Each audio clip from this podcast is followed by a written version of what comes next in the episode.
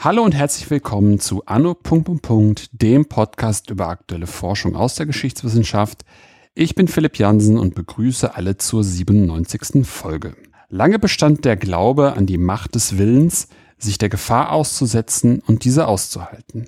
Der Offizier stand für Herrschaft und dafür Verantwortung zu übernehmen. Er verkörperte den Willen zum Kampf, zum Töten und zum Sterben.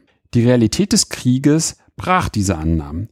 Weder war der Wille stark genug, immer und immer wieder das Trommelfeuer der Artillerie auszuhalten, noch war der Offizier stets in der Lage, seine angenommenen Attribute auszufüllen. Gundula Gahlen hat zu psychisch erkrankten deutschen Offizieren geforscht und erzählt uns heute etwas über ein bisher unterbelichtetes Forschungsgebiet. Hallo, Frau Gahlen. Hallo, Herr Jansen. Bevor wir ins Thema starten, können Sie sich einmal kurz selbst vorstellen. Ich bin wissenschaftliche Mitarbeiterin am Lehrstuhl für Neuere und Neueste Geschichte an der Ludwig-Maximilians-Universität München.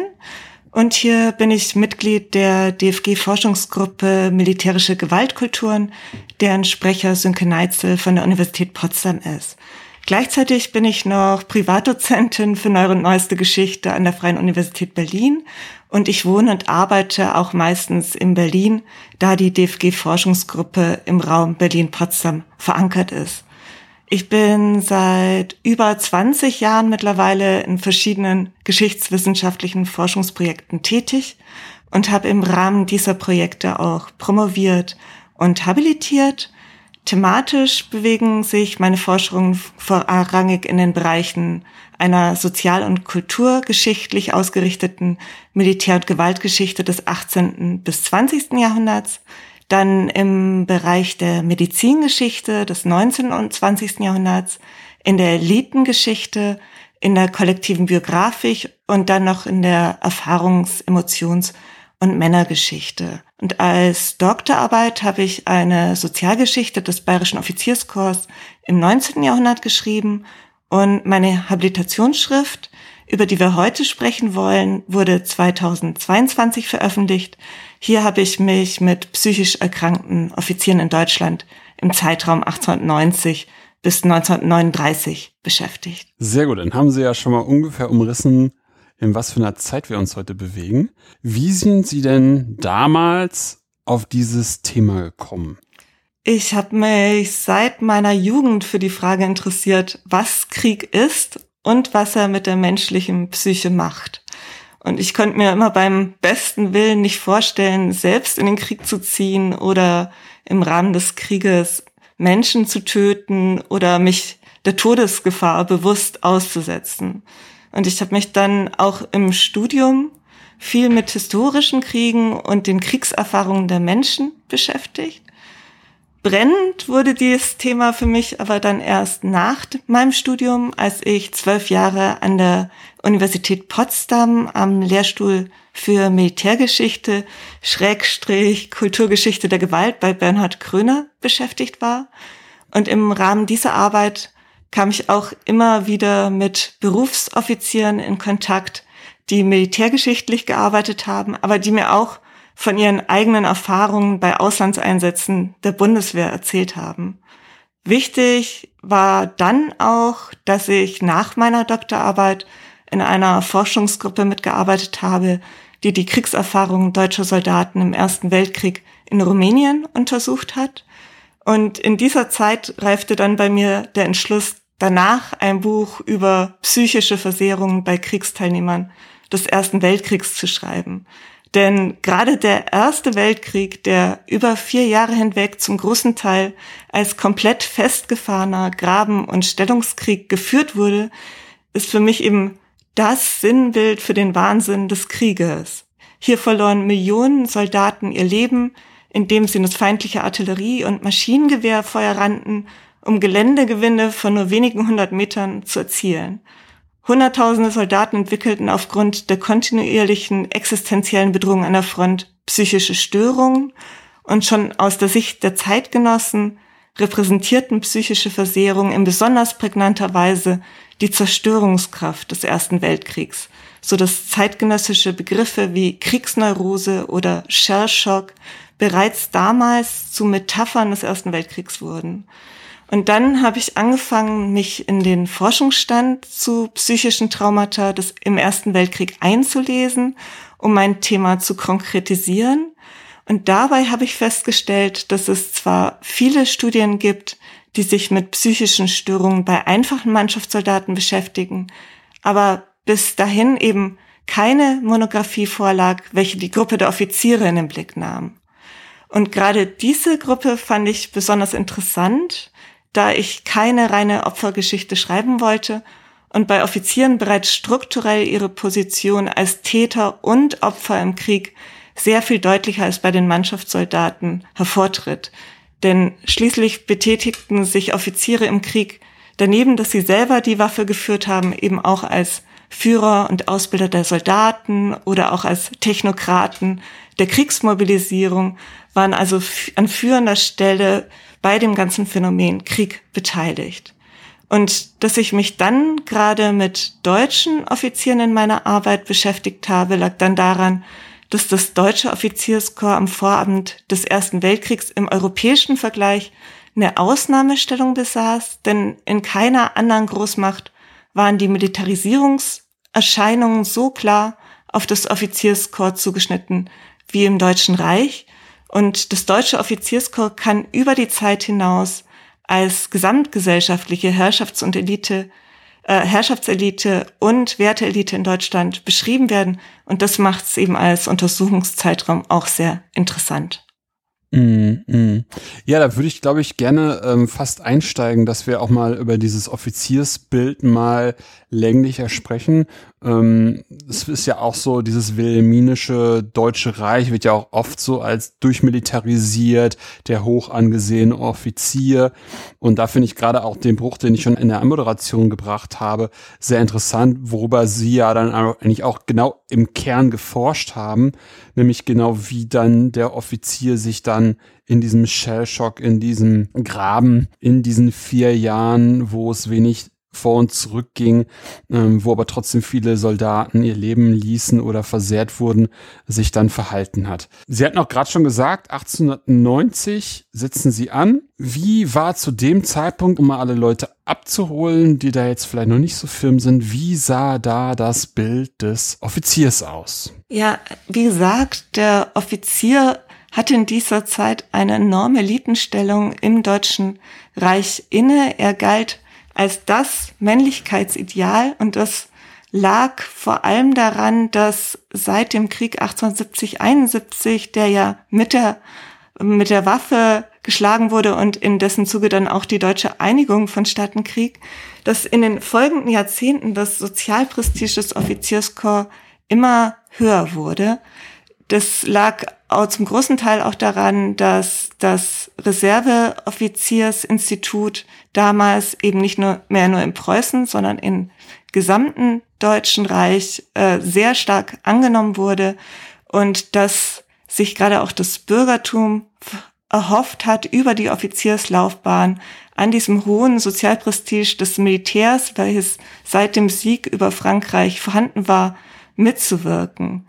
Und was es für mich wiederum sehr interessant macht, wo ich direkt auf psychisch versehrte Offiziere in meiner Arbeit geguckt habe, ist, dass der deutsche Offizier in dieser Zeit eben Tugenden wie Vaterlandsliebe, Willensstärke, Nervenstärke und Todesbereitschaft verkörpert hat und das in dieser Zeit auch Tugenden waren, die extrem hoch angesehen waren. Deshalb ist es einerseits so, dass dieser Offizier für einen bestimmten Typus stand, aber gleichzeitig muss man auch sagen, dass im Deutschen Kaiserreich er auch ein sozial, sozialer Personenverband war, weil man nur mit einer gehobenen sozialen Herkunft Offizier werden konnte. Also Arbeiter, Bauern und das niedere Bürgertum waren damals ausgeschlossen. Entsprechend war es einerseits eine bestimmte Mentalität, andererseits aber auch eine soziale Gruppe. Was total ganz, ganz spannend ist und dann mehr oder weniger aus dem Sieg von 1870, 71 dann auch das Prestige, sich an die Tugenden der Offiziere zu halten, die dann diesen Nimbus auch von dem Sieg und dem, und dem Vaterlandsgefühl hatten, dann noch anzunähern und dem gleich zu tun, obwohl einem aus dem niederen Bürgertum und weiter abwärts der der, der Gang ins oder die, die Möglichkeit ins Offizierskorps komplett versagt wurde. Das ist auch ganz interessant. Also wie das dann irgendwie so eine Strahlkraft und so eine Zugkraft hat, dem entgegenzustreben, dem entgegenzuarbeiten, finde ich ganz interessant. Vielleicht kann ich da noch ja. ergänzen, dass es, dass die Offizierslaufbahn für niedere Schichten wirklich abgeschlossen war. Es war unmöglich, da reinzukommen. Allerdings gab es im Kaiserreich eben auch für untere bürgerliche Schichten, auch die Arbeiterschaft, die Möglichkeit, über ihren Veteranenstatus, den sie im Krieg erhalten haben, Sozialprestige zu gewinnen. Und gerade für diese Schichten gilt, dass es auch starke Militarisierungstendenzen gab und hier waren insbesondere die Kriegervereine ganz wesentlich, mhm. wo sich unterbürgerliche Schichten organisiert haben und auch so einen militärischen Habitus zelebriert haben. So bei Ergänzung noch, dass man nochmal eine Idee davon kriegt, dass einfach auch gesamtgesellschaftlich und vor allem auch männlich das so ein Nimbus war und der auch warm gehalten worden ist und weiter forciert wurde durch diese Vereine. Finde ich ja ganz interessant, wenn dann, dann nachher die, die Bayern mehr oder weniger, also ja so, so die Hintertür aufmachen und dann auch andere Leute in diese Offizierslaufbahn reinlassen. Aber vielleicht kommen wir da später nochmal zu. Jetzt haben wir einerseits über diesen Nimbus gesprochen, woher der kam, wie, dass der, welche Strahlkraft, Zugkraft der hatte und äh, wie Männer diesen, diese, diese Werte verkörpern wollten und, und, und sich dem irgendwie angenommen haben. Wie wurde denn zu dem, zu dem Zeitpunkt dann mit psychischen Erkrankungen umgegangen? Weil ich stelle mir so vor, dass es die ja zu dem Zeitpunkt natürlich auch schon gegeben hat. Selbst wenn wir jetzt heutzutage erst solche Begriffe wie PTBS haben oder dann im Ersten Weltkrieg im Fortschreiten sowas wie Shellshock beschreiben. Wie war das damals? Psychische Erkrankungen gab es in der Zeit im Militär häufig in der Friedenszeit okay. und waren auch schon ein großes Thema bei der Militärpsychiatrie. Im Kaiserreich war die Zeit, als eine Militärpsychiatrie überhaupt erst aufgebaut wurde. Und das lag auch zum großen Teil daran, dass im Krieg 1870, 71 es sehr viele psychische Störungen gegeben hat und diese psychischen Störungen damals auch schon ausgewertet wurden. Und die Militärpsychiatrie hatte damals aber vor allem die Aufgabe, sich um die Rekrutierung zu kümmern, um die Musterung, um zu überprüfen, wer hat irgendwelche psychischen Störungen und sollte nicht als komplett tauglich angesehen werden und vor allem auch zur Diagnostizierung, wenn psychische Leiden aufgetaucht sind um gegebenenfalls jemanden als dann als untauglich wiederzustellen. Aber es gab keine Therapiemöglichkeiten im Militär. Die wurden erst im Ersten Weltkrieg äh, aufgebaut. Für die Offiziere war wesentlich in der Zeit der wilhelminischen Ära, dass in dieser Zeit ein neues Krankheitskonzept zum Modethema wurde und das war die sogenannte Neurasthenie. Die Neurasthenie war ein Konzept das stark mit den Moderne und den technischen Anforderungen, dem Stress, der damals in der Gründerzeit üblich war, dass sie damit sehr stark verknüpft war. Und dieses Krankheitskonzept Neurasthenie ging davon aus, dass der von der Moderne belastete Mensch jetzt ähm, seine Nerven sehr stark angespannt hat und sein großes Energiereservoir, diese Nerven, irgendwann, dass das erschöpft ist. Mhm. Und wenn das erschöpft ist, erkrankt man neurasthenisch und muss eine, über Kuraufenthalte, über Auszeiten, lange Erholungsurlaube sich wieder erholen. Und man kann wirklich sagen, dass in dieser Zeit die Neurasthenie so stark diskutiert wurde, dass sie eben nicht nur ein rein ärztliches Phänomen war, worüber gesprochen wurde, sondern dass breit in der Gesellschaft diskutiert wurde. Es ist in ähnlicher Weise vielleicht vergleichbar mit dem heutigen Burnout, genau, über den das, auch überall genau, genau, gesprochen genau, wird. Genau, das hätte ich jetzt uns auch gebracht. Genau, dass es so, so eine, nicht Welle ist, aber es ist halt irgendwie ein Begriff, der in aller Munde ist. Wahrscheinlich könnte man es eher besser so bezeichnen. Genau, der auch in Tageszeitungen und ähnlichem ja. äh, diskutiert wurde. Und für die Offiziere, die in dieser Zeit ähm, nervös wurden, psychische Leiden bekamen, äh, war es so, dass sie durch dieses Neurasthenie-Konzept auch eine gute Möglichkeiten hatten, ihr eigenes Leiden zu beschreiben und dass die Neurasthenie auch gesellschaftlich anerkannt war. Hm. So, man gab den Offizier, der solche psychischen Störungen entwickelt hat, wurde nicht diskreditiert, er wurde, war nicht in seiner Offiziersrolle gefährdet, sondern ihm wurde langer Urlaub, Kurbewilligung zugestanden. Er konnte danach auch wieder zurückkommen. Okay, da ist man, glaube ich, jetzt so ein bisschen, äh, entschuldigen, entschuldigen Sie bitte das Wort versaut von, von der, von dieser archaischen, von diesen archaischen Männlichkeitsbildern, die es dann im NS gibt, wo ja sowas mehr oder weniger als ähm, Quacksalberei aus einem bestimmten Feld bezeichnet worden ist, um es jetzt nicht näher auszuführen. Ja, man muss wirklich sagen, es gab diese zwei Stränge. Also es gab mhm. einerseits einen militärischen Diskurs, der ganz stark dahingehend lief, dass Nervenstärke, Willensstärke unabdingbar für einen Offizier war mhm. und absolut notwendig für den militärischen Erfolg.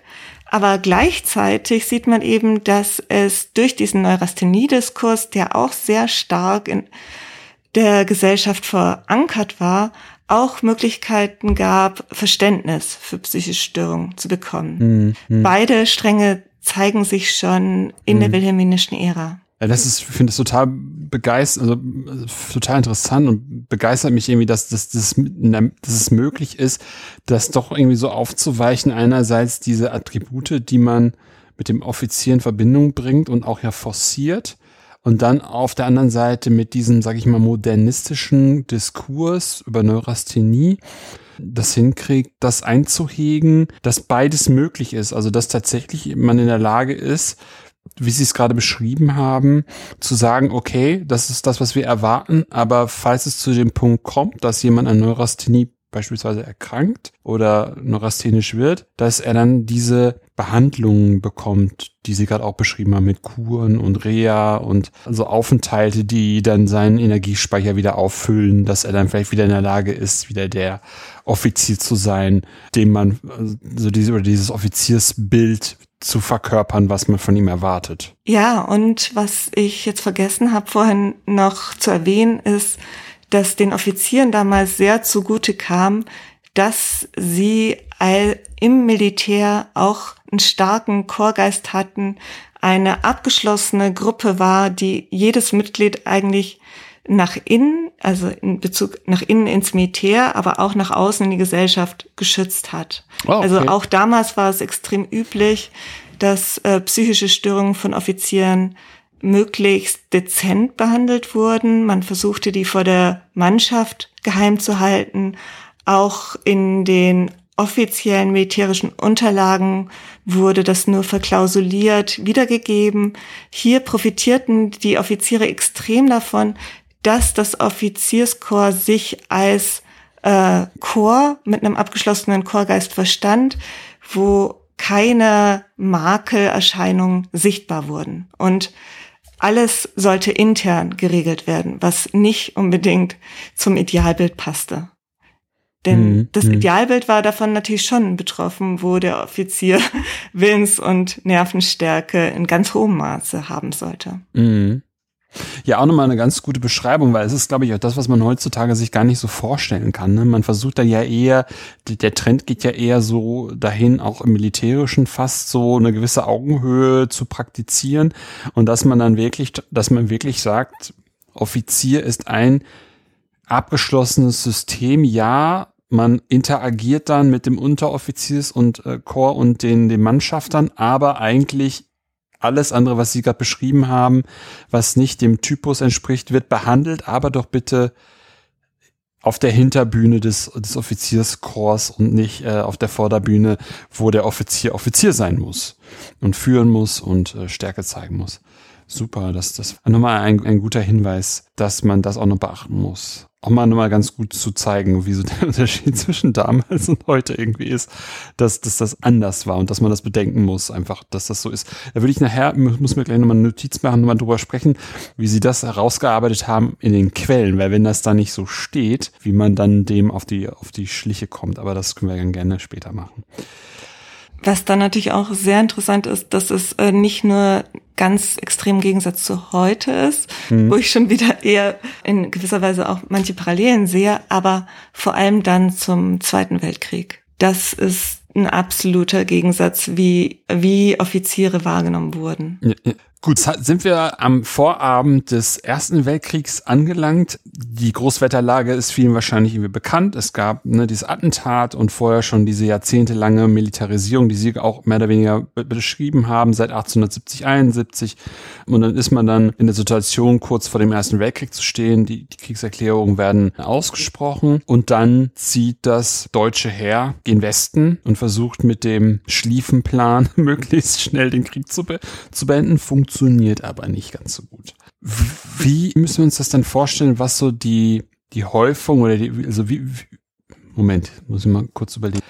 Also was mich dabei interessiert, inwieweit es da dann wirklich zu diesen ersten Fällen oder wie entwickeln sich einfach die Fallzahlen bei psychischen Erkrankungen korrelierend zu dem Kriegsverlauf? Ja, vielleicht muss ich noch ein bisschen weiter ausholen. Die Therapsychiater sind vor dem Krieg davon ausgegangen, dass das Militär an sich durch seine Zwänge und ähnliches schon ein Umfeld ist, in dem vermehrt psychische Störungen auftreten okay. als in der zivilen Gesellschaft, ja.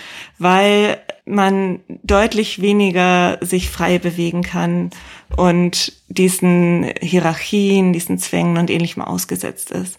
Dann, als der Weltkrieg ausbrach, gab es äh, eine Richtung in der Psychiatrie, die gehofft hat, dass der Krieg selbst wiederum günstig auf die Nerven wirken würde, da die Soldaten nun endlich sich bewähren können, wieder in ihrer Männlichkeit bewähren können, heraustreten können, sich der Gefahr aussetzen und nicht mehr in diesen engen Zwängen der Zivilisation sind. Diese Stimmen hört man schon nach ein paar Monaten des Krieges nicht mehr, weil enorm viele psychische Störungen auftreten, deutlich mehr als das die Militärpsychiatrie davor vorausgesehen hat. Das geht schon 1914 los, dass massenhaft psychisch geschädigte Soldaten ins Lazarett müssen. Es wird dann nochmal deutlich schlimmer ab 1916 mit den Materialschlachten an der Westfront. Das ist der absolute Höhepunkt für die psychischen Störungen, die auftreten. Also was sind denn so die Bilder oder die Hintergründe, warum auch schon 1914 es vermehrt zu Fällen kommt? Also ich bin ehrlich gesagt so ein bisschen baff, dass einerseits schon 70, 1870, 71 das schon bekannt ist und auch ein Thema ist, aber und kann mir irgendwie auch denken aus aus dem, was Sie sagen, warum es dann 1914 so ähm, mehr oder weniger so weitergeht oder forciert wird.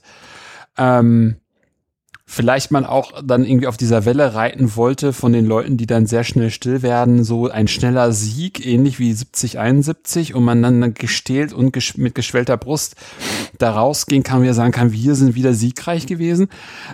Also das absolut wichtigste Problem im Ersten Weltkrieg ist, dass das Todesrisiko nicht eindämmbar ist.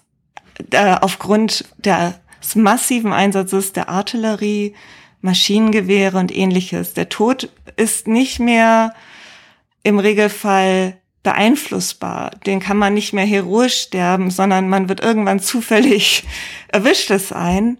Und diese Unberechenbarkeit des Todesrisikos zeigt sich eben schon 1914 im Bewegungskrieg, später dann natürlich auch im Stellungskrieg mit den äh, Sturmangriffen, die dann erfolgten, wo die Soldaten auch nahezu komplett schutzlos der feindlichen schweren Artillerie ausgeliefert waren. Das ist ein ganz wichtiger Punkt. Äh, weitere wichtige Punkte, die auftreten, sind einfach die enorme Erschöpfung der Soldaten, mhm. die schon relativ rasch auftritt, dass man einfach sehr wenig Erholungsphasen hatte, dass man immer nervlich angespannt war und ähnliches. Häufig auch, das sieht man, hört man oder liest man in einzelnen Krankenakten, dass die Erwartungshaltung, die man an sich gestellt hatte, nicht mit dem eigenen Erleben dann übereinstimmten und vor allem äh, gibt es einen Knacks im Selbstbild, dass man nicht mit stählernen Nerven die Front irgendwie aushalten kann. Und interessant ist, dass es aber neben solchen Auslösern, die uns jetzt auch sehr naheliegend vorkommen, auch viele Krankmeldungen gibt, die erstmal nichts mit der direkten Fronterfahrung zu tun haben. Da ist dann von Konflikten mit Vorgesetzten die Rede, von bürokratischer Arbeitsüberlastung Unfällen im Hinterland, die Nervenschocks ausgelöst haben und ähnliches. Also trotz dieser ganz, ganz entscheidenden, dem entscheidend ausgeliefert sein im Maschinenkrieg, findet man trotzdem einen großen Teil an Krankenakten, wo psychische Störungen jenseits der unmittelbaren Erfahrung an der Front ausgeprägt werden, so dass das Ganze noch ein breiteres Phänomen ist, das man im Hinterkopf behalten muss. Hm. Finde ich, also ich finde dieses große Spektrum, was sie jetzt aufgemacht haben, auch ganz interessant, dass selbst so in der Etappe, dass solche Sachen auslöst, gibt da ja auch ganz viele Diskussionen um diese Frontiers und inwieweit ähm, diese vermeintlichen Heckenschützen, die es in Belgien gegeben hat oder gegeben haben soll. Und da passt das ja auch ganz gut rein, dieser, dieser, dieser Anmarsch oder dieser Marsch in, in, nach Belgien rein, das, was Sie auch beschrieben haben, die langen Anstrengungen, die man hat, die, die allgegenwärtige Angst und Angespanntheit, jederzeit irgendwie dann doch durch schwere, schwere Artillerie getroffen zu werden, immer so mit einem Ohr hinzuhören, ob man irgendwo ein Pfeifen hört, was dann ähm, Beschuss bedeuten kann und dann vermeintlich in so einer engen Situation in einer Stadt beschossen zu werden aus irgendwelchen Fenstern, macht dann wahrscheinlich auch nicht minder Druck das finde ich auch auf jeden Fall ganz interessant, was Sie da jetzt schon am Anfang für ein Spektrum aufmachen, wo überall diese psychischen Erkrankungen herkommen. Genau, und vielleicht ist da auch interessant, dass Psychiater, die den Krieg mitgemacht haben, eben von Anfang bis Ende ihre Beobachtungen darüber gemacht haben, was sind besonders belastende Umstände für die Nerven. Und da war doch ein relativer Konsens, dass trotz alledem der Bewegungskrieg insgesamt weniger psychische Störungen hervorgerufen hat, weil da die Soldaten noch stärker im Tun waren.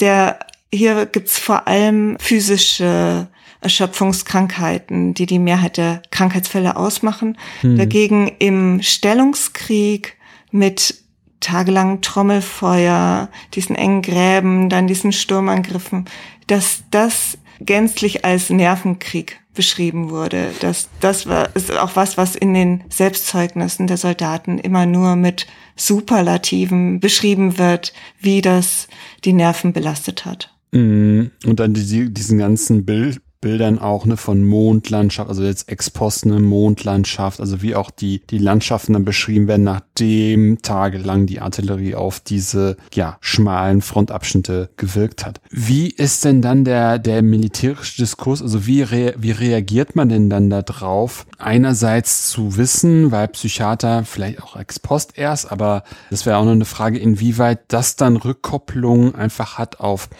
Ausbildung oder wie generell das Militär auf diese ersten Erfahrungen reagiert? Schon relativ rasch ist es ein Thema im ja. Militär, die vielen Ausfälle wegen psychischer Erkrankungen. Und das führt dazu, dass die Militärpsychiatrie im Ersten Weltkrieg rasant ausgeweitet wird. Es wird, werden immer mehr Lazarette eingerichtet, in denen auch Psychiater arbeiteten, nach und nach gibt es dann auch Lazarette mit richtigen Nervenstationen, wo nur psychisch versehrte Kriegsteilnehmer sind. Und gleichzeitig entsteht das Bild, dass die Kriegsneurose, wie sie vor allem genannt wurde, dass die Kriegsneurose ein Problem auch unabhängig von den Kriegserlebnissen ist, nämlich je mehr äh, Soldaten psychisch, wegen psychischer Störungen ins Lazarett kommen, dass sich dann die Kriegsneurose wie so eine Epidemie ausbreiten kann. Also dass es einerseits daran liegt, dass äh, sie eine große Gefahr gesehen haben, dass Soldaten ihre Symptome simulieren, indem sie so tun, als hätten sie psychische Störungen, um so von der Front wegzukommen. Aber genauso wichtig war der Strang, dass man gedacht hat, die Kriegsneurotiker hätten wirklich so eine sehr negatives Bild auf die Truppe und auf die Lazarettinsassen, weil sie so eine suggestive, negative Wirkung auf den Kampfgeist entfalten wurden. Und das Ganze hat dann dazu geführt, dass einerseits die Lazarette ausgeweitet wurden und sehr stark Druck gemacht wurde, dass die Psychiater auch anfangen, erfolgreiche Therapien mhm. zu entwickeln. Mhm. Und ab 1916 gab es dann eine, oder im Jahr 1916 gab es eine große Tagung der Kriegspsychiater, wo die Therapien, die bis dahin entwickelt wurden, nochmal vorgestellt wurden und wo vor allem über die Frage gesprochen wurde, wer ist denn jetzt eigentlich schuld daran, dass so viele psychische Störungen entwickeln? Ist es wirklich der Krieg und die Kriegserlebnisse der Soldaten oder liegt es vor allem daran, dass diejenigen, die hier psychisch zusammenbrechen, eine minderwertige Konstitution haben, dass sie von Natur aus nicht dem Ganzen gewachsen sind. Und dieses Bild wiederum hat dann auch in vielerlei Hinsicht im psychiatrischen Diskurs und in den ganzen Verlautbarungen des Militärs dazu geführt, dass die Stimmung gegen sogenannte Kriegsneurotiker in der zweiten Kriegshälfte härter wurde, dass immer mehr diese Vorwürfe aufkommen, das sind alles Willensschwächlinge, das sind Simulanten und ähnliches dass gleichzeitig aber die Forschung herausgearbeitet hat, dass im Einzelfall im Ersten Weltkrieg in der deutschen Armee und in der deutschen Kriegspsychiatrie nicht die teilweise auch recht schmerzhaften neuen Behandlungsmethoden flächendeckend ausgeführt wurden, sondern dass bei der großen Masse der Psychiater nach wie vor das Bild wirkungsmächtig blieb, dass es doch die Kriegserlebnisse sind, unter denen die Soldaten litten und entsprechend auch auf das Individualwohl derjenigen dann stark hingearbeitet wurde, dass man eben eben doch genug Zeit gelassen hat, um sich wieder zu erholen und nicht versucht hat, sie umgehend an die Front zurückzuordern, was im psychiatrischen Diskurs doch immer stärker als Ideal versucht wurde durchzusetzen. Also dass die, dass die äh, psychisch versehrten Offiziere doch wieder zurück an die Front kommen, also irgendwie behandelt wurden, therapiert wurden, dass sie wieder frontfähig wurden. Ja, also ich spreche jetzt nicht von den äh, direkt von den Offizieren, mhm. sondern von dem Diskurs über die Kriegsneurotiker mhm. ah, als okay. Ganzes. Mhm. Und hier mhm. ist, ist wiederum auch interessant, dass Offiziere in diesen Diskursen, sei es von insbesondere von militärischer Seite, überhaupt keine Rolle gespielt haben. Also psychische Störungen im Ersten Weltkrieg wurden im Militär immer noch versucht, weitgehend zu tabuisieren und zu vertuschen. Hier fuhr man mit der Position fort, dass eben versucht wurde, andere Störungen anzugeben, dass man versucht hat, es diskret zu behandeln. Offizierslazarette sah man vom Namen nicht an, dass sie einen psychiatrischen Schwerpunkt hatten, während es bei Mannschaftssoldaten sehr wohl offen hm, gesagt hat. Hm. Und sie hatten auch im Regelfall wenig Karrierenachteile zu befürchten, sondern man ging hier auch stark auf ihre Wünsche ein. In der Hinsicht hatten Offiziere eine deutliche Sonderstellung.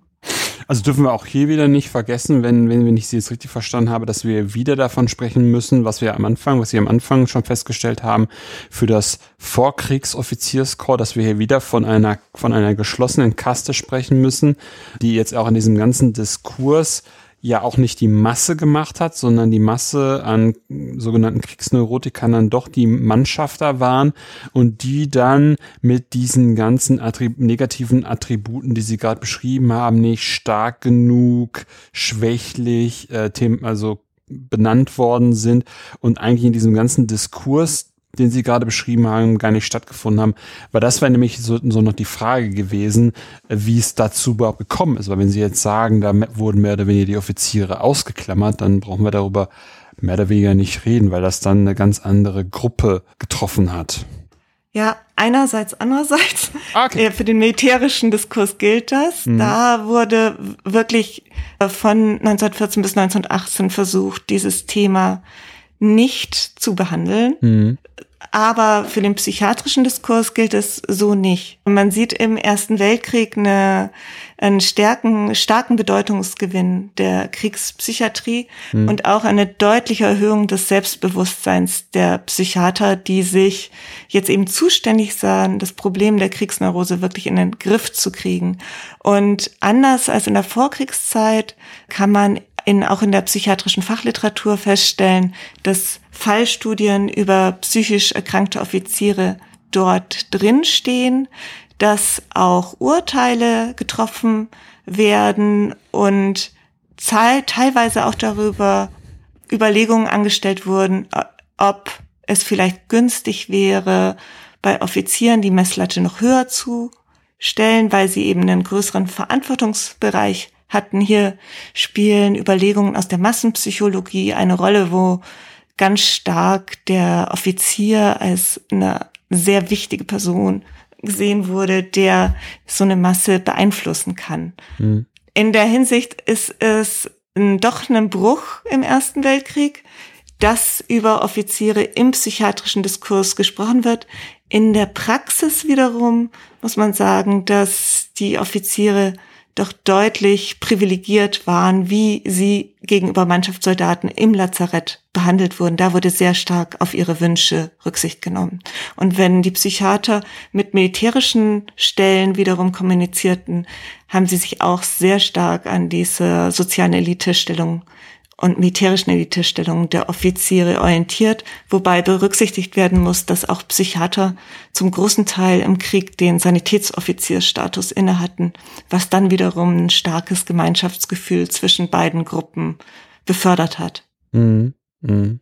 Ja, ich finde aber diese Komplexität, wie, wie, wie wer mit wem kommuniziert hat und das natürlich zum Aus, zum wissenschaftlichen Austausch unter Psychiatern, da Forschung und Studien gemacht worden sind, um das trotzdem auszuwerten und Austausche zu, zu, zu ermöglichen, dass das dann trotzdem gemacht worden ist. Fast so ein bisschen wie nur für den Dienstgebrauch, dass aber irgendwie trotzdem halt dieses Wissen irgendwie aggregiert werden musste und, und, und, und verdichtet werden musste, um diese Problematik, die es ja trotz alledem gab, selbst wenn wir nur im, im, auf der Hinterbühne sind, aber dass, dass das Thema adressiert wurde, dass das Thema wissenschaftlich behandelt wurde, beziehungsweise auch forscht wurde und dass dann in diesem geschlossenen Kosmos eben aufgrund dieses Sanitätsoffiziersgrades die Möglichkeit auch bestand, dass entsprechende Fachpersonen da auch entsprechende Studien machen konnten. Das finde ich auch echt ganz interessant. Also das ist halt wieder,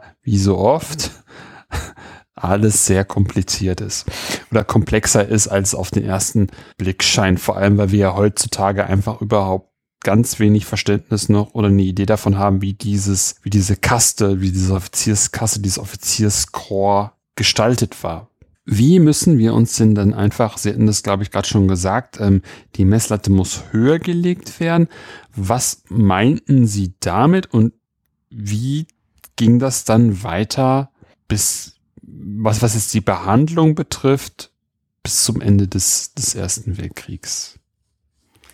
Also ein Kritikpunkt war, dass im Ersten Weltkrieg relativ rasch die Rekrutierungskriterien gesunken sind.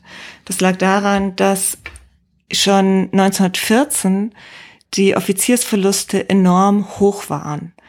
Und davon hat sich die deutsche Armee während der gesamten Zeit nicht mehr erholt. Schließlich kamen dann noch die Materialschlachten hinzu, wo der Offiziersstand dann auch sehr stark, sehr schnell wieder aufgefüllt werden musste.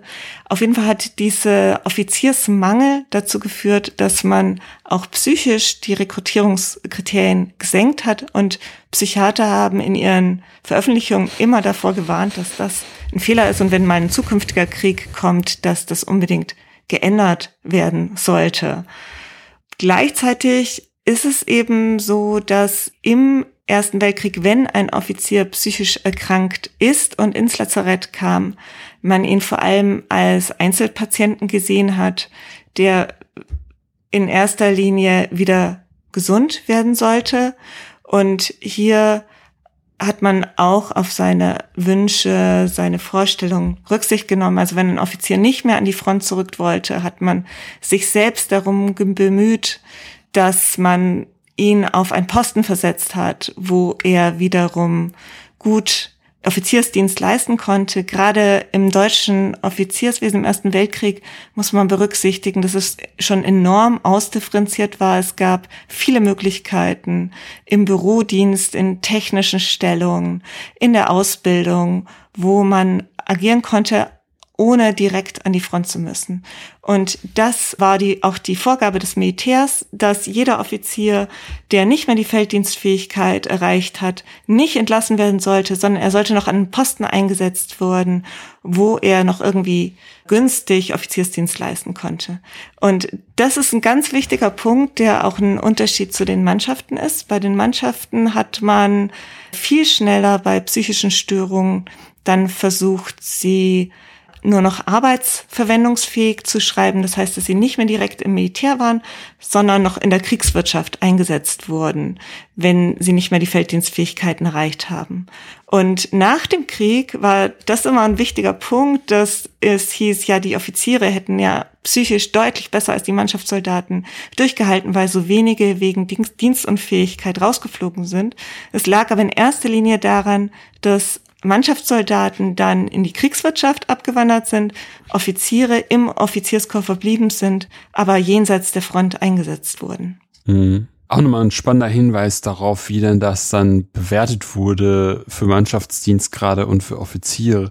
Und auch gerade ganz interessant, wenn Sie sagen, dass es so viele ausdifferenzierte Dienstposten damals schon gab, dass das durchaus möglich war, auf diese Wünsche einzugehen, die aber wiederum bei den Mannschaftern überhaupt nicht so möglich waren und dann halt dieser Kniff mit der Arbeitsfähigkeit und der entsprechenden Entlassung in die Kriegswirtschaft dann einherging. Ähm Jetzt haben wir ja trotzdem 1918 den Krieg zu Ende, psychisch versehrte Offiziere weiterhin. Ob sie jetzt nun spät versehrt wurden oder noch nicht austherapiert waren. Wie ist dann der militärische Umgang in dieser Zwischenkriegszeit? Wie entwickelt der sich? Sie hatten es gerade schon mal ange, angesprochen, dass da, dass, dass, dass die Psychiater sehr deutlich gemacht haben, dass ähm, man jetzt nicht einfach, weil man diesen hohen Offiziersmangel hat, die ganzen Angaben, Maßgaben, Voraussetzungen runterschraubt, dass man einfach nur möglichst Manpower, aber wer dann da kommt, und wer da irgendwie psychisch konstituiert ist, ist erstmal nicht so wichtig oder weniger wichtig, als es vorher war. Wie ist man in diesem, mit dem ganzen Komplex Erbe aus dem Ersten Weltkrieg dann umgegangen? Ja, hier muss man sehen, vielleicht noch kurz davor einschieben, dass es im Ersten Weltkrieg von Militär so gehandhabt wurde, dass wenn psychische Störungen aufgetreten waren, danach aber wieder die Felddienstfähigkeit erreicht wurde, mhm. der Offizier einfach im System blieb. Der hatte keine Karrierenachteile zu befürchten. Jetzt war die Niederlage und als wichtigste Zäsur für die Offiziere war eben auch der Versailler Vertrag 1919 mit der Vorgabe, dass das Heer auf 100.000 Mann gesenkt werden sollte und man hatte nur noch eine 15.000 starke Kriegsmarine. Und dieser, äh, diese Vorgabe bedeutete, dass nicht nur für psychisch erkrankte Offiziere der die Friedenszeit und der Versailler Vertrag eine Zäsur waren, sondern für das Offizierskorps insgesamt, weil 85 Prozent der Offiziere verloren damit mhm. einfach ihre berufliche Stellung. Und für psychisch äh, versehrte Offiziere, die sich darum bemühten, in die Reichswehr übernommen zu werden, gilt zweierlei. Wenn ihre psychische Versehrung noch nicht ausgeheilt war, hatten sie eigentlich keinerlei Chancen, in die Reichswehr übernommen zu werden, weil man dort eben sehr gut auswählen konnte und es eine enorm hohe Bewerberzahl gab. Anders sah es allerdings aus, das fand ich auch interessant bei meinen Auswertungen, wenn die psychische Versehrung komplett ausgeheilt war und der Offizier danach wieder Felddienst geleistet hatte, da hätte ich mir auch überlegt, hätte es ja auch sein können, dass man gesagt hat, wir haben jetzt so ein großes Bewerberreservoir, wir werten das als weniger Nervenstärke oder ähnliches und deshalb nehmen wir die nicht. Das war nicht der Fall. Also wenn mhm. man Offiziere hatte, die man gut gebrauchen konnte und das waren vor allem Offiziere im, mit einem hohen Spezialisierungsgrad, sei es in technischen Stellungen, Generalstab, Artillerie, das waren alles Dienststellen, die sehr gefragt waren, Funker und solche Sachen. Dann hatten auch durchaus Offiziere, die wegen einem psychischen Leiden im Lazarett waren, Möglichkeiten, in die Reichswehr übernommen zu werden. Aber für alle Offiziere galt es, es war extrem schwer und für psychisch versehrte Offiziere, die nicht komplett fit waren, eigentlich unmöglich. Ja, wie Sie schon sagen, ne, wenn man sich überlegt, dass es mehrere Millionen starke, mehrere Millionen Mann starkes Heer war mit entsprechend großem Offizierskorps und wenn man dann sagt, man reduziert das Ganze auf 100.000 Mann, von denen natürlich nur ein Bruchteil entsprechend dann ein Offizierskorps stellt, man einfach diese große Auswahl. Aber auch da fand ich ganz interessant, dass Sie jetzt sagten, dass dann die Spezifikation oder die Spezialisierung oder dann schon auch einen Ausschlag geben konnten, auch wenn es natürlich immer noch weiterhin schwer ist, aber dass dann die Möglichkeit etwas höher war, doch noch den Zuschlag zu erhalten in den äh, Reihen der dann Reichswert zu bleiben. Mhm was ist denn dann mit diesen Offizieren passiert? Also, ich meine, äh, sind die dann im Zivilleben gelandet? Kann man da, haben Sie dazu noch irgendwas gefunden oder können Sie dazu noch was sagen, was dann da mit den Leuten passiert worden ist, die dann ja de facto außer Dienst waren? Ja, also hier muss man auch wieder unterscheiden, äh, ob es Offiziere waren, die Kriegsbeschädigung anerkannt bekommen hatten. Denn über diejenigen finden sich die Versorgungsakten im Regelfall. Die sind im Regelfall erhalten. Man kann man was rauskriegen über deren nachfolgenden Lebenslauf. Und äh, hier muss man sagen, es gibt Statistiken darüber, dass im Ersten Weltkrieg ungefähr insgesamt von den Kriegsteilnehmern so 200 bis 300.000 äh, Soldaten psychisch erkranken oder deswegen ins Lazarett kamen. Von Offizieren gibt es kein entsprechendes statistisches Material, was damit zusammenhing, dass sowas wiederum tabuisiert wurde. Ich habe selbst im Krankenbuchlager in Berlin mir ein ganzes Sample an Krankenbüchern durchgeguckt und kam darüber über auf über 10.000 Fälle, was angesichts von 280.000 aktiven Offizieren und Reserveoffizieren schon recht beachtlich ist, so dass man davon ausgehen kann, es waren jetzt nicht weniger Offiziere als Mannschaftssoldaten betroffen. Aber ganz schwierig ist es zu wissen, wie viele ungefähr dann wegen psychischer Versehrung nach dem Krieg noch als eine Kriegsrente erhalten haben. Also hier habe ich keine richtigen Zahlen. Was ich aber sagen kann, ist, dass die Offiziere, die versucht haben, eine Rente oder eine Pension wegen ihrer psychischen Versehrung äh, zu bekommen, hier auch gute Möglichkeiten hatten, weil äh, die Versorgungsgesetze in der Weimarer Republik für psychisch versehrte Kriegsteilnehmer gut waren. Also es gab damals das Gesetz 1920 im Reichsversorgungsgesetz, welches psychische Kriegsbeschädigungen, physischen Kriegsbeschädigungen gleichgestellt hat. Und hinzu kam noch, dass die psychische Störung nicht im Krieg ausgebrochen sein musste, sondern man war auch rentenberechtigt, wenn sich psychische Leiden, die man davor schon hatte, im Krieg verschlimmert hatten. Also war die Gesetzeslage eigentlich ganz gut, um seinen Rentenanspruch zu erhalten. Ja. Was da wiederum schlecht war, war, dass es von den Offizieren im Regelfall als viel zu gering eingeschätzt wurde, was man am Schluss bekommen hat und dass diese Versorgungsverfahren relativ schleppend gelaufen sind. Sie waren sehr zeitaufwendig. Es gab viele Untersuchungen, denen sich die Offiziere stellen mussten.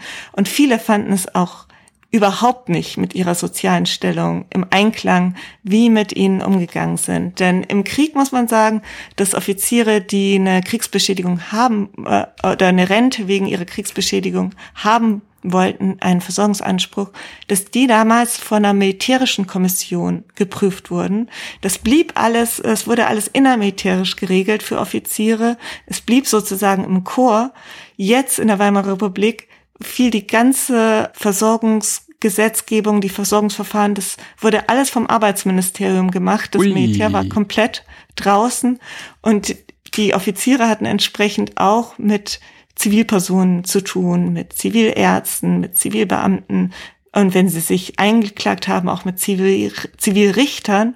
Und entsprechend sind vieles von diesem Sonderstatus ist weggefallen. Nicht gänzlich, also es gab immer noch diese, also einerseits waren Offiziere rechtlich in mancher Hinsicht bevorteilt. Sie hatten mehr Möglichkeiten aufgrund ihres Berufs als Offizierstum, aber auch Re Reserveoffiziere waren davon betroffen, höhere Renten zu bekommen.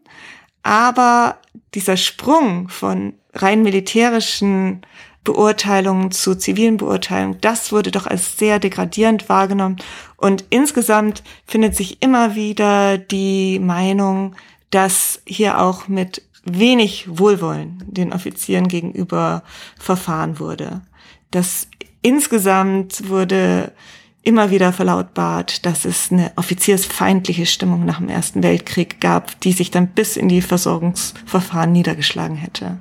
Was ja irgendwie nachvollziehbar ist, ne, wenn man ansonsten mehr oder weniger immer weich gelandet ist, auf Dienstposten versetzt worden ist, die trotz alledem das Prestige nicht ankreideten, man sich irgendwie nicht entblößen musste vor irgendwelchen Zivilisten, die in Anführungszeichen ja sowieso davon, von dem Ganzen keine Ahnung haben, so auch dieser Habitus, haben sie den gedient? Ich meine, der ist ja, der wäre ja noch in, in unseren, in unseren 60er, 70er, 80er Jahren äh, noch virulent unterwegs und das wird ja damals dann noch schlimmer gewesen sein.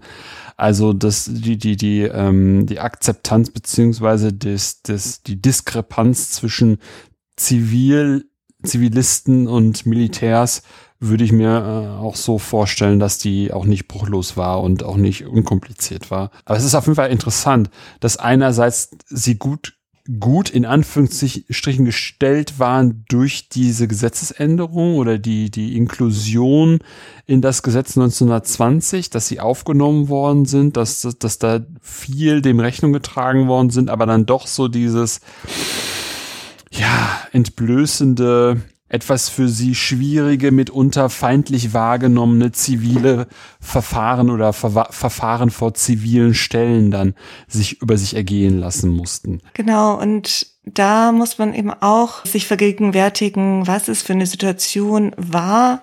Der Krieg war verloren. Dafür standen auch die Offiziere.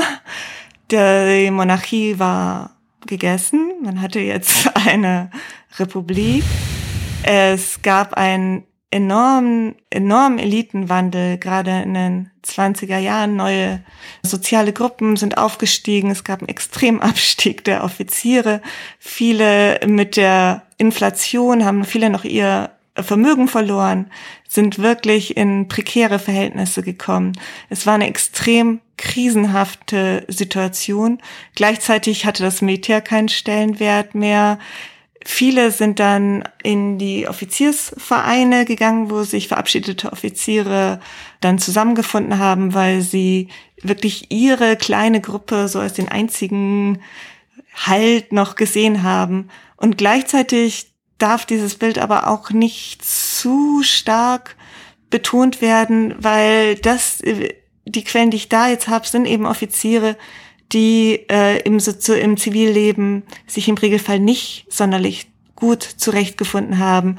Aber man muss auch davon ausgehen, dass viele einfach nach dem Krieg äh, dem Militär den Rücken zugewandt haben und versucht haben, in zivilen Stellungen sich was Neues aufzubauen. Und die habe ich halt in meinen Akten auch nicht. Was ich habe, ist eine definitiv eine Protestgruppe. Mhm, die sich dann, die sich auch als selber als Opfer wahrnehmen und stilisieren ja. und wahrscheinlich auch äh, mitunter äh, schriftstellerisch unterwegs waren und da dann irgendwie geschrie davon geschrieben haben, gerade ähm, da kommen wir ja jetzt so ganz langsam irgendwie so hin, wenn dann das Völkische zu, so langsam etwas lauter wird und man dann wieder so langsam merkt, man darf auch sowas irgendwie sagen und republikfeindlich werden ähm, und über das zivile System oder dieses demokratisch-zivile System schwadronieren ähm, dass, äh, dass man das natürlich with a grain of salt alles lesen muss, was da geschrieben wird. Und das finde ich auch ganz schön, dass sie diese Einordnung gemacht haben, dass einfach das eine ganz spezielle einseitige Geschichte ist, wer da irgendwie vorkommt und wer sich dazu irgendwie äußert, ähm, dass es da sicherlich noch andere Leute gibt, die aber einfach unter ihrem Radar waren.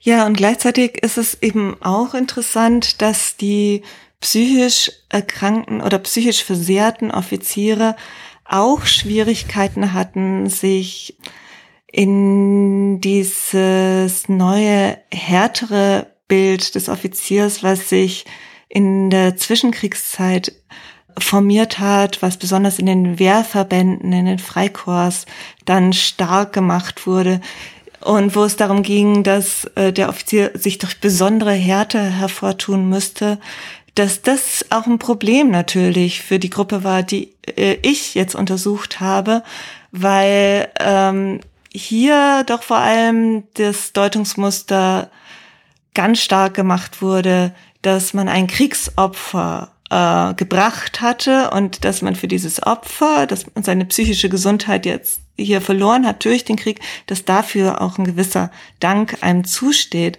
Und während im Krieg es noch im Allgemeinen recht starkes Wohlwollen gegenüber ähm, Offizierskameraden gab, die psychisch wegen psychischer Leiden ausfielen, was auch viel damit zusammenhing, dass ähm, schlechtes Reden über Offizierskameraden selbst wiederum zu Disziplinierungsmaßnahmen führen konnte, bis hin zu Ehrengerichtsverfahren, dass das dann nach dem Krieg auch wegfiel und dass im Offizier, ähm, in dieser Offiziersgruppe, gerade auch bei den verabschiedeten Offizieren, die sich publizistisch geäußert haben, die aus der rechten Ecke geschrieben haben, die eine neuen ja. Wehrfähigkeit des Deutschen ja. Reichs haben ja. wollten, dass unter denen wiederum äh, psychisch äh, oder Offiziere, die psychisch erkrankt gewesen sind, natürlich die gar nicht in deren Idealbild waren. Und ja. in der Hinsicht war es auch schwierig äh, für die Gruppe, die ich untersucht habe, sich jetzt hier irgendwo zu verorten. Das ist insgesamt total interessant, dass es in der Weimarer Republik einen deutlichen Riss durch die Gesellschaft gab, was die Kriegserinnerung äh, anbetraf. Also hier hat man auf der einen Seite die ähm, rechten Gruppierungen, die stark mit der Durchstoßlegende, dem Felde unbesiegten Armee, dem Punkt, dass das Offizierskorps jeder Kritik gegenüber erhaben war, was man schon allein an den hohen Offiziersverlusten sieht und der hohen Opferfreudigkeit und Härte und ähnlichem. Und auf der anderen Seite hat man dann ähm, auch pazifistische Gruppierungen in den 1920er Jahren, die teilweise gerade Kriegsneurotiker in ihre Demonst Demonstration mit aufgenommen haben, mit der Idee, dass eigentlich der Kriegsneurotiker in besonderer Weise das Unglück des Krieges, das äh, Trauma des Krieges symbolisierte.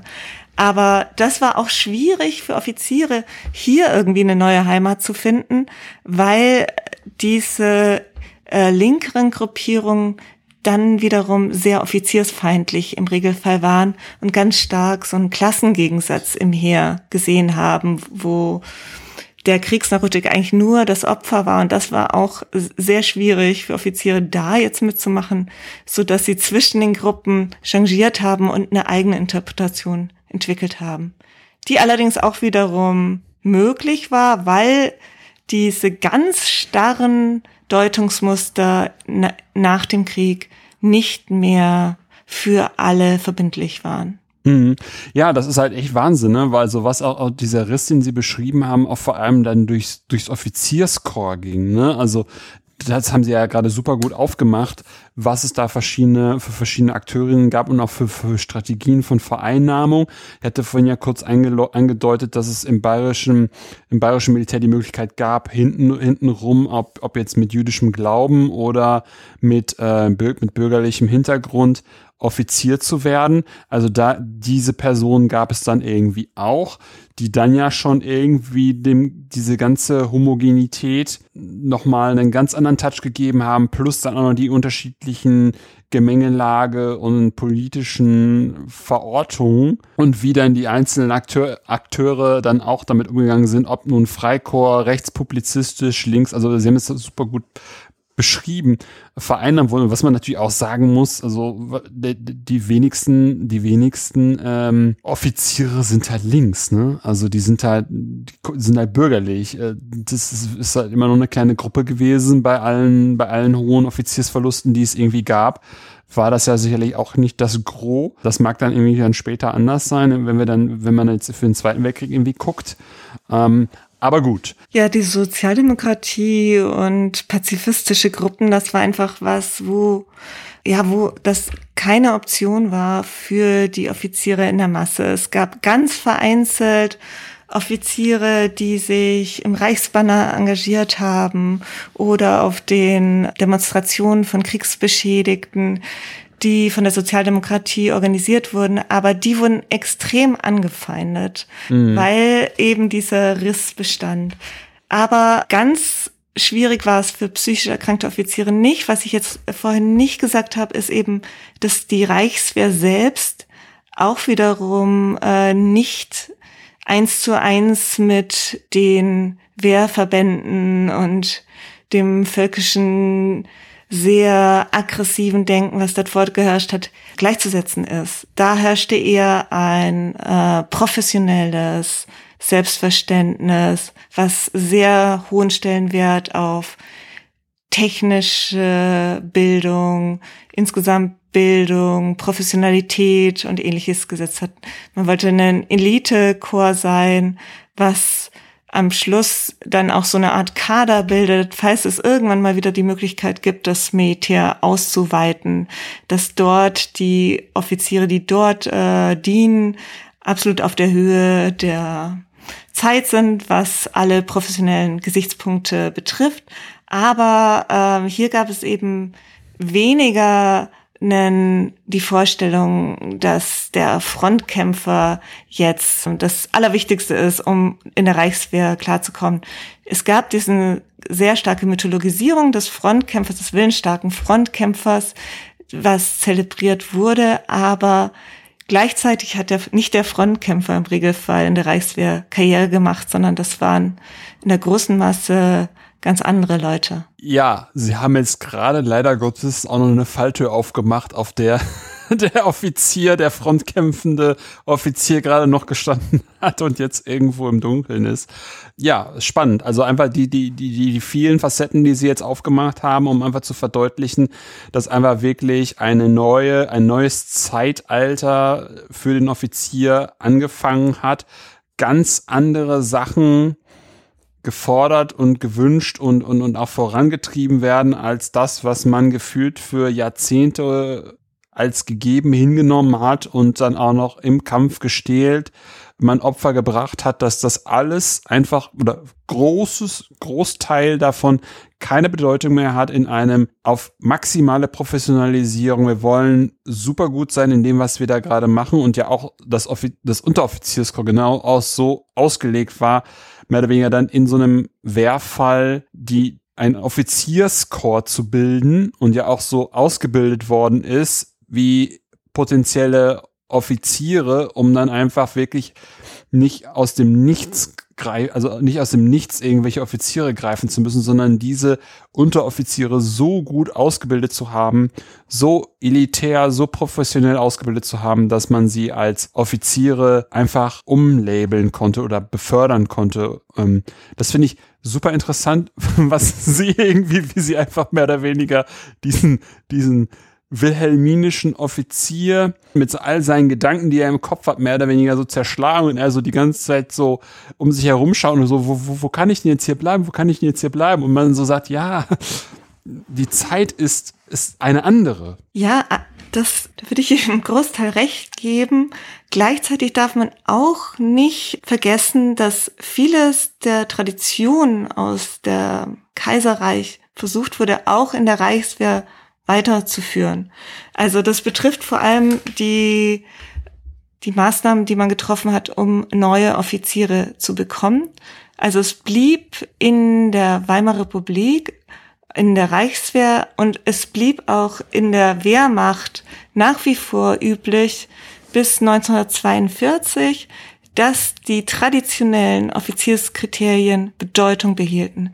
Und das war einerseits die Pflicht, dass sich ein Kandidat beim seinem äh, Regimentskommandeur vorstellt, ein Offiziersanwärter, dass da derjenige erstmal auf seinen Charakter, auf seine Fähigkeiten geprüft wurde, dass es dann äh, nach einer gewissen Ausbildungszeit auch noch die Offizierswahl gab, also dass im Chor entschieden wurde, ob dieser Offizier jetzt würdig ist, aufgenommen werden zu können. Und gleichzeitig, wenn man es geschafft hat, Offizier zu werden, dass dann vorrangig die Anciennität galt, wer befördert wurde. Das blieb in der Reichswehr so und das blieb auch in der Wehrmacht bis 1942 so. Da hat sich das Offizierskorps durchgesetzt, dass das beibehalten würde mit der Idee, dass es nicht nur ein Ka Karrieremöglichkeit ist, Offizier zu sein, sondern auch ein elitärer Personenverband. Dass sich das dann in der zweiten Kriegshälfte aufgelöst hat, lag einerseits daran, dass Hitler das von Anfang an nicht gut fand. Er wollte von Anfang an eigentlich so dieses elitäre Offizierskorps abschaffen, aber es lag vor allem an diesen enormen Offiziersverlusten im Russlandfeldzug 1941, 42, wo man dann aus der Not heraus das Offizierskorps komplett geöffnet hat für das Unteroffizierskorps.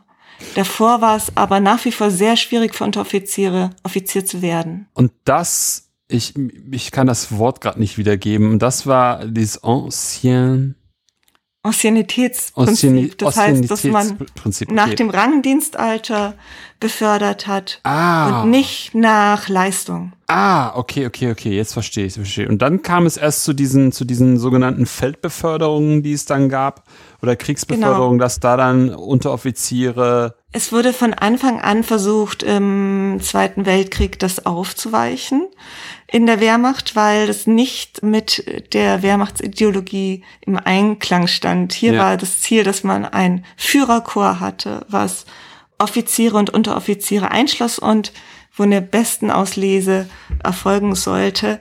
Aber de facto blieb es bei diesen Regelungen bis 1941, 42 und dann aufgrund dieses enormen Offiziersmangels, der erschien, wurde das fallen gelassen und man hat seitdem in erster Linie dahingehend befördert, wenn sich ein Offizier an der Front bewährt hat.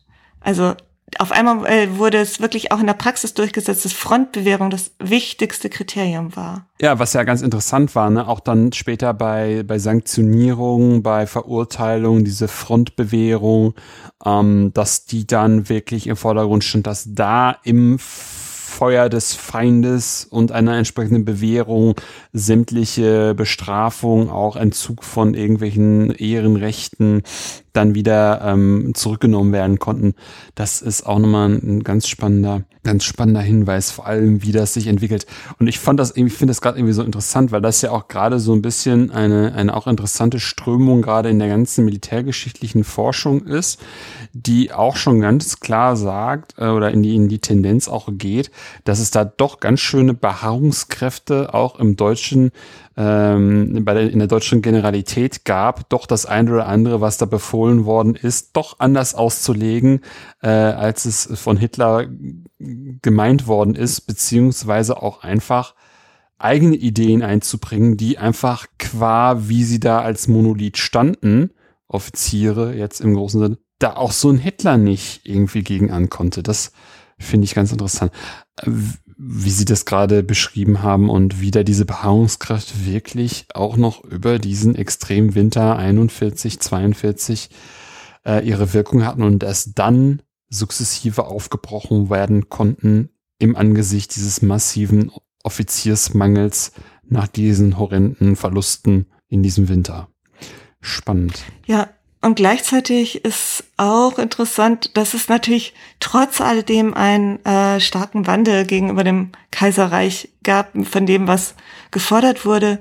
Und interessant für mein Thema war, dass bereits 1927 man angefangen hat, äh, psychologische Prüfstellen für Offiziersanwärter ähm, einzuführen. Das, äh, man muss dazu sagen, bis dahin hatte ein Offizier nur die allgemeine Tauglichkeitsprüfung zu bestehen, die auch Mannschaftssoldaten machen mussten. Alles andere, was äh, in Bezug auf seine psychische Befähigung getestet wurde, wurde innermilitärisch getestet. 1927 äh, hat man angefangen, psychologische Prüfstellen einzurichten. Das heißt, dass Offiziere so eine Art Assessment Center, Offiziersanwärter mm, eine Art mm, Assessment mm, Center ja. durchlaufen musste, wo in erster Linie ihr Charakter mhm. äh, überprüft werden sollte. Und ein ganz wichtiger Punkt war da auch die Willensstärke, die Führereigenschaften und solche Geschichten. Das, was es heute und immer noch gibt. Ja. ja. Und das war eben was, wozu man sich entschlossen hat, weil man gemerkt hat, äh, weil das auch eine Lehre aus dem Ersten Weltkrieg war, dass man darauf vielleicht davor zu wenig geachtet hat. Und das war auch was, was im Nationalsozialismus weiterhin stark ausgebaut wurde, mhm. diese psychologischen Prüfstellen. Ja. Aber was auch wiederum 1942 gestoppt wurde, aufgrund des Offiziersmangels, dann äh, macht es einfach keinen Sinn mehr, einen Offiziersanwärter so stark zu prüfen, weil man sowieso nur noch die Leute in Bezug auf ihre Frontbewährung befördert hat. Und das galt dann als die wichtigste Schwelle, weniger ein breites psychologisches Prüfverfahren. Mm, mm. Und äh, wenn er sich nicht bewährt hat, ist er im Zweifelsfall gefallen. Dann hatte sich das dann auch gegeben. Okay, spannend. Sie hatten gerade schon über Quellen gesprochen, über die, das Krankenbuchlager, von dem Sie gesprochen haben, das im Norden von Berlin ist, neben der deutschen Dienststelle. Gibt es auch das?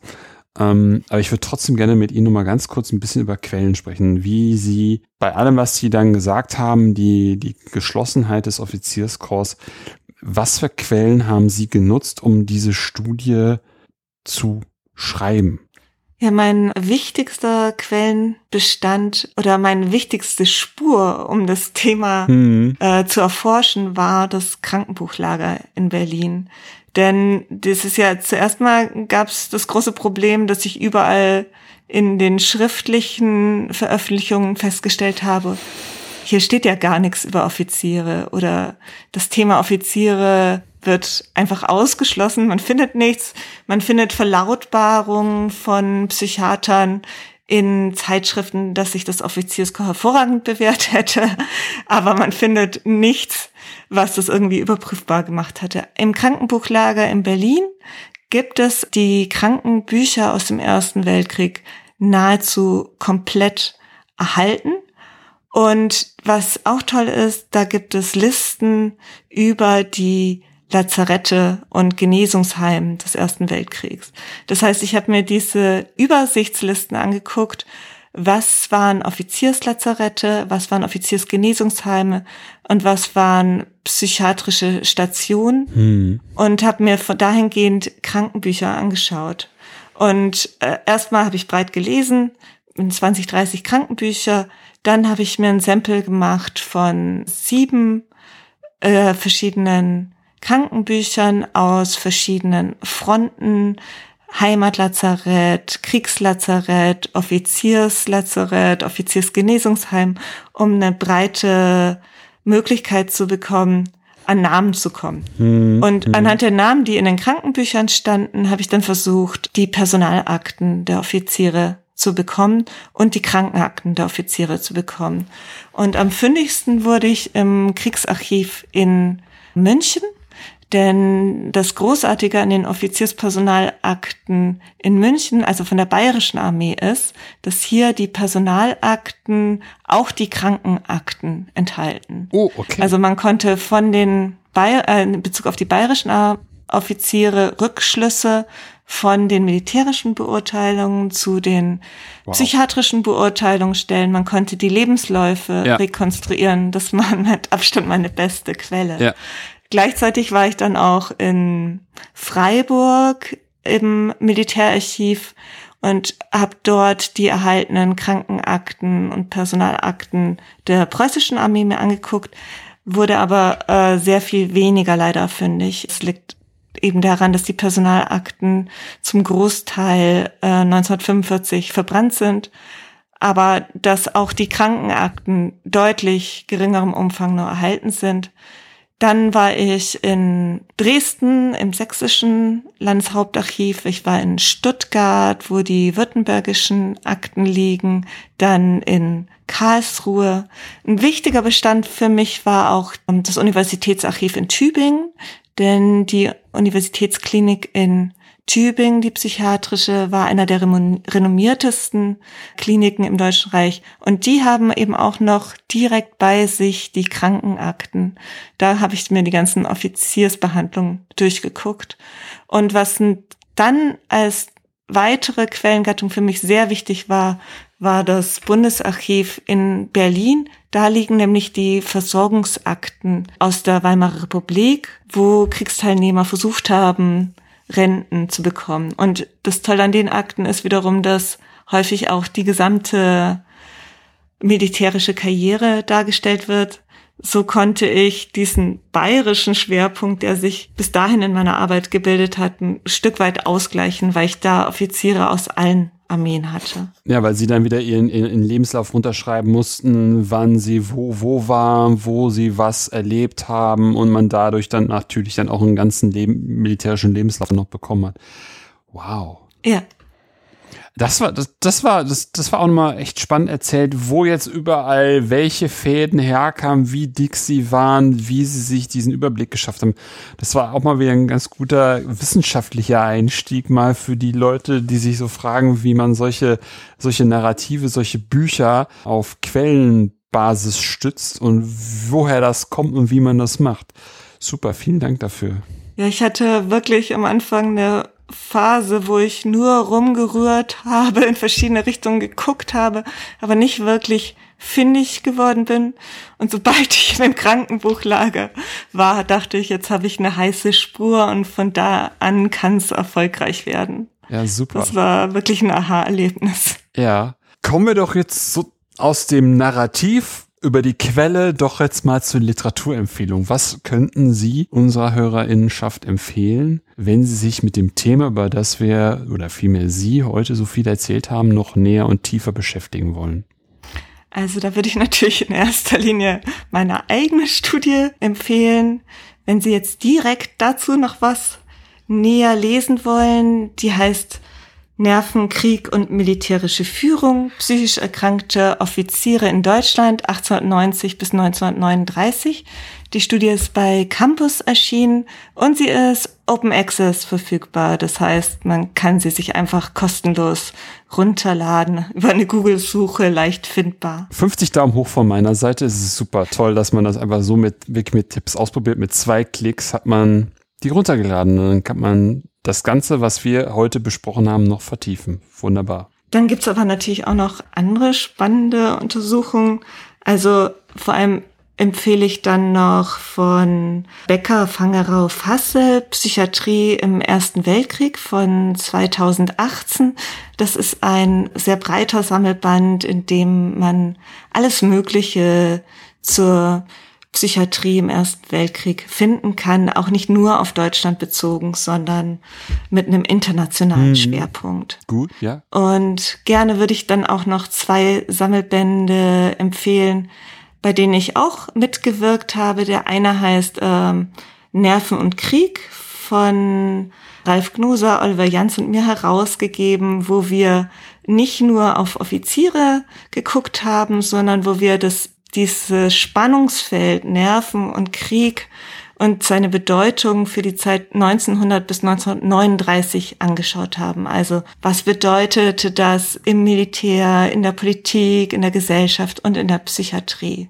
Und ein dritter Band, wo man sich noch mal ein bisschen breiter mit der Frage Krankheit und Krieg beschäftigen kann, ist ein Band, den ich gemeinsam mit Nikolaus Funke und Ulrike Ludwig herausgegeben habe. Der heißt Krank vom Krieg Umgangsweisen und kulturelle Deutungsmuster von der Antike bis in die Moderne. Und hier geht es eben nochmal um einiges breiter, um die Frage, was passiert mit denjenigen, die im Krieg krank wurden? Oder wie hat man auch versucht, Krankheiten im Krieg zu vermeiden? Und wie änderte sich das über die Epochen? Super, also ich glaube, da sollte jetzt wirklich für jeden was dabei sein von den Spannbreiten, die Sie gerade äh, schon mal so skizziert haben. Hätten Sie denn auch noch eine Gastempfehlung für mich? Ich weiß nicht, ob Sie sich schon gefragt haben, aber ganz spannende Sachen hat in dem Bereich auch Julia Köhne gemacht, die für insbesondere die Kriegsneurotiker im Ersten Weltkrieg dahingehend untersucht hatten, welche psychiatrischen Lehrfilme in der Zeit entstanden sind und wie sich da die Kriegspsychiater dargestellt haben, wie die Patienten dargestellt wurden und was man daraus über die Krankheitskonzepte lernen kann. Mhm. Mhm. Und ganz spannend ist auch die Doktorarbeit von Stefanie Neuner, die sich mit der Rentenproblematik in der Weimarer Republik auseinandergesetzt hat und hier eine wirklich breite Studie geschrieben hat über äh, das Verhältnis zwischen Politik und Psychiatrie und was das für die Kriegsveteranen bedeutet hat, die im oder nach dem Ersten Weltkrieg mit psychischen Störungen in die Heimat zurückkamen. Mhm. Ja, spannende Aspekte und auch nochmal, die wir heute so ganz leicht angerissen haben. Wenn wir die also nochmal vertiefen wollen, dann würde ich die beiden dann mal kontaktieren. Ja, vielen herzlichen Dank für diesen spannenden Ausflug in dieses ja jetzt doch belichtetere Forschungsgebiet. Das war total spannend, auch gerade was diese Komplexität, die wir ja auch aufgemacht haben und versucht haben immer wieder ähm, darzustellen, beziehungsweise sie darzustellen. Das fand ich super interessant, dass man einfach diese Verflechtungen und auch äh, Schwierigkeiten und Komplexitäten mal eine Idee davon bekommt und auch irgendwie versteht. Vielen herzlichen Dank auf jeden Fall für Ihre Zeit und dass wir heute miteinander sprechen konnten. Ganz herzlichen Dank, hat Spaß gemacht. Das ist doch das Beste, super. Ja, das war es auch für heute bei Anu. Wenn es euch gefallen hat, empfehlt den Podcast gerne weiter. Ihr könnt ihn übrigens über Spotify, iTunes oder eine Podcast-App eurer Wahl abonnieren und hören. Wenn ihr mich auch unterstützen wollt, findet ihr auf der Webseite einen Spendenbutton zu PayPal. Wenn ihr selber forscht und über euer Projekt sprechen wollt, kontaktiert mich einfach per Mail oder per Twitter. Ansonsten hören wir uns bald wieder. In diesem Sinne, auf bald und tschüss. Tschüss.